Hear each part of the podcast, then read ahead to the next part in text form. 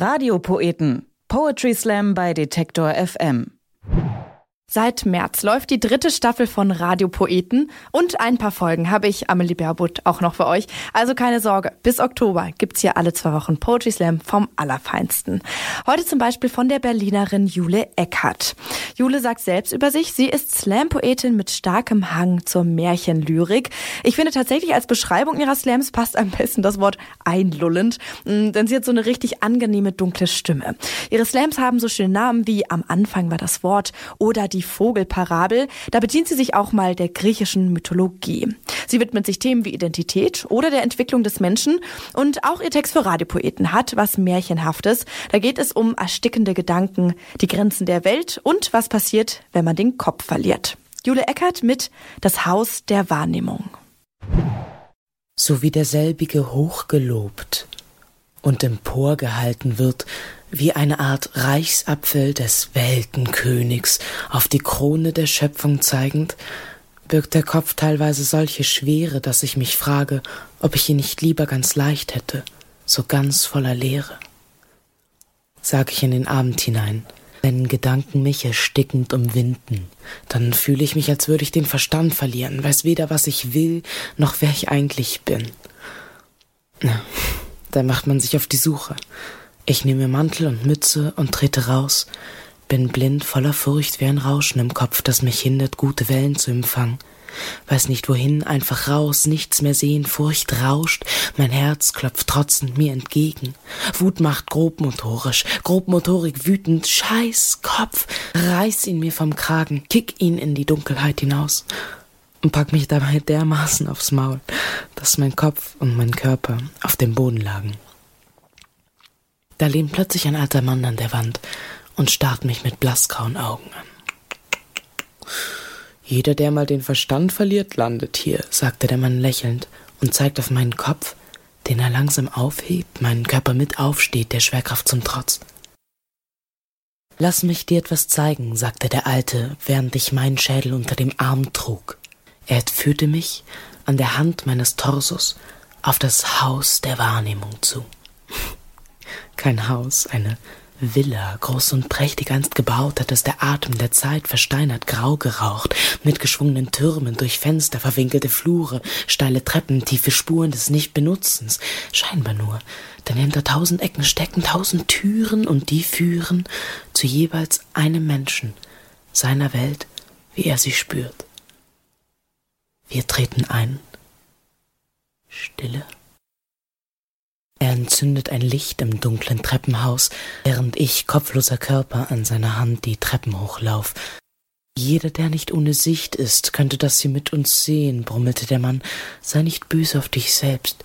Beginn er Folgendes zu verstehen, und er nimmt meinen Kopf und nach ein, zwei Schritten unter diesen niedrigen Decken, muffiger Geruch, Staub in der Luft, stehen wir vor Fluren, die sich vor uns erstrecken. Ich sehe diese tausend Türen, der Mann öffnet eine und rollt meinen Kopf einfach hinein. Ich stehe überrascht, Körperklaus draußen, ein bisschen irritiert, bis mir Folgendes erscheint. Ein kleines Zimmer mit einem kleinen Fenster, sonst relative Düsternis. Ein Mensch sitzt vor der Scheibe, die, ich erkenne, ganz verdunkelt ist. Er flüstert. Die Welt wird immer schlimmer.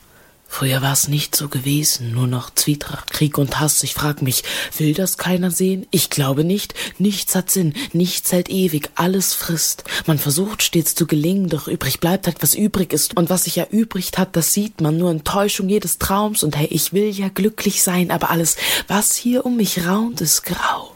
Nur grau. So grau. Gern hätte ich gesagt, dass ich durch so eine Fensterscheibe auch nur Dunkelheit sehe.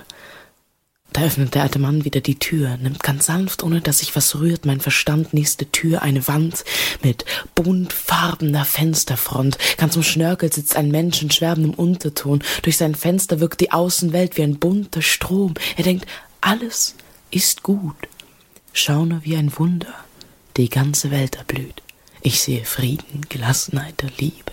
Jede Nuance sich wie ein Bild anfühlt und bevor ich fasziniert anfange, mit ihm aus dem Fenster zu sehen, packt meine Haare die verknöcherte Hand des Alten und wirbelt mich, das nächste Zimmer zu erspähen. Tür auf, Tür zu, nächster Raum, ein Fenster, ein Schachbrettmuster in klasse schwarz-weißen Farben, Licht bricht sich in klaren Strahlen auf den Boden, dort ruht ein Mensch von seiner Aussicht erhaben. Er wiederum denkt, manches scheint durch das helle Glas strahlend mancher Aspekt dunkel durchsetzt, so wie jedes Böse auch sein Gutes hat, liebe und hasse ich diese Welt. Zack, der Alte wirbelt mich, lässt mich in jedes Zimmer schauen, mein Körper tritt tastend meinem Schädel entgegen, empfängt die Sicht seiner Augen, Raum nach Raum nach Raum sich türmt, jedes Sicht, jedes Fenster einmalig, und jeder Mensch in seinem Zimmer, jeder glaubt, jeder glaubt, er habe die wahre Aussicht und dadurch wahre Einsicht. Ich frag den Alten fast zuletzt. Hey, wenn jeder von denen recht hat, dann hat doch keiner von denen recht. Letztes Zimmer. Alles offen. Nicht mal eine Scheibe kann ich sehen. Dort sitzt auf der Fensterbank im Schneidersitz ein Mensch, während der Abendwind uns ins Gesicht weht. Er deutet liebevoll auf die Stelle, wo ich den alten Mann getroffen und sagte lächelnd, da ist ein Mensch wohl grad an seine Grenzen gekommen. Und dann dreht er sich einfach um und seine Augen treffen mich und ich bemerke, es ist der alte Mann in seinem Raum, der zu mir spricht. Die Grenzen der Welt sind wahrhaft die der Gedanken. Jeder Mensch kreiert seinen Raum, sein Fenster und dadurch erst das in Schranken und dann nimmt er meinen Kopf und setzt ihn mir sanft wieder auf, bringt mich auf den Flur, zeigt auf die tausend Türen, lächelt, du hast die Wahl sucht dir eins aus und schließt seine Pforte in Ruhe. Und welches Zimmer jetzt Wahrheit zeigte, das ist nicht gewiss, denn Wahrnehmung ist ja auch nur ein Wunsch, der in Erfüllung gegangen ist, und so schreite ich den Gang entlang, während seine Stimme mich ermahnt. Jule, wenn schon denn schon, ein Zimmer mit dem größten Fenster, ohne Glas. Das Haus der Wahrnehmung von Jule Eckert, eine moderne Märchenerzählerin. Auf ihrer Facebook-Seite postet sie regelmäßig ihre nächsten Auftritte. Schaut einfach dort mal nach. Ihr findet sie unter Jule Eckert Poetry Slam. Eckert mit CK. Wer Lust hat, äh, ein paar Poetry Slams zu besuchen, der kann das im August machen. Zum Beispiel am 10. Dort gibt's äh, im Mühltal auf der Burg Frankenstein beim Frankenstein Kulturfestival Best of Poetry Slam. Auch in München treffen sich die Dichterwettstreiter am 15. August und zwar bei den Poetry Slam Kiezmeisterschaften im Stragula. Und einen Tag später dann, am 16. August, ist im Theater Sapperlott in Lorsch der Sommer Sapperlott Poetry Slam. Auch hier gibt's den ganzen Sommer über neue Folgen von Radiopoeten. Die alten Folgen könnt ihr nachhören unter detektor.fm oder bei eurer Lieblingspodcast-App. Ich bin Amelie Baerboth und freue mich, dass ihr zuhört. Bis bald. Radiopoeten. Poetry Slam bei Detektor FM.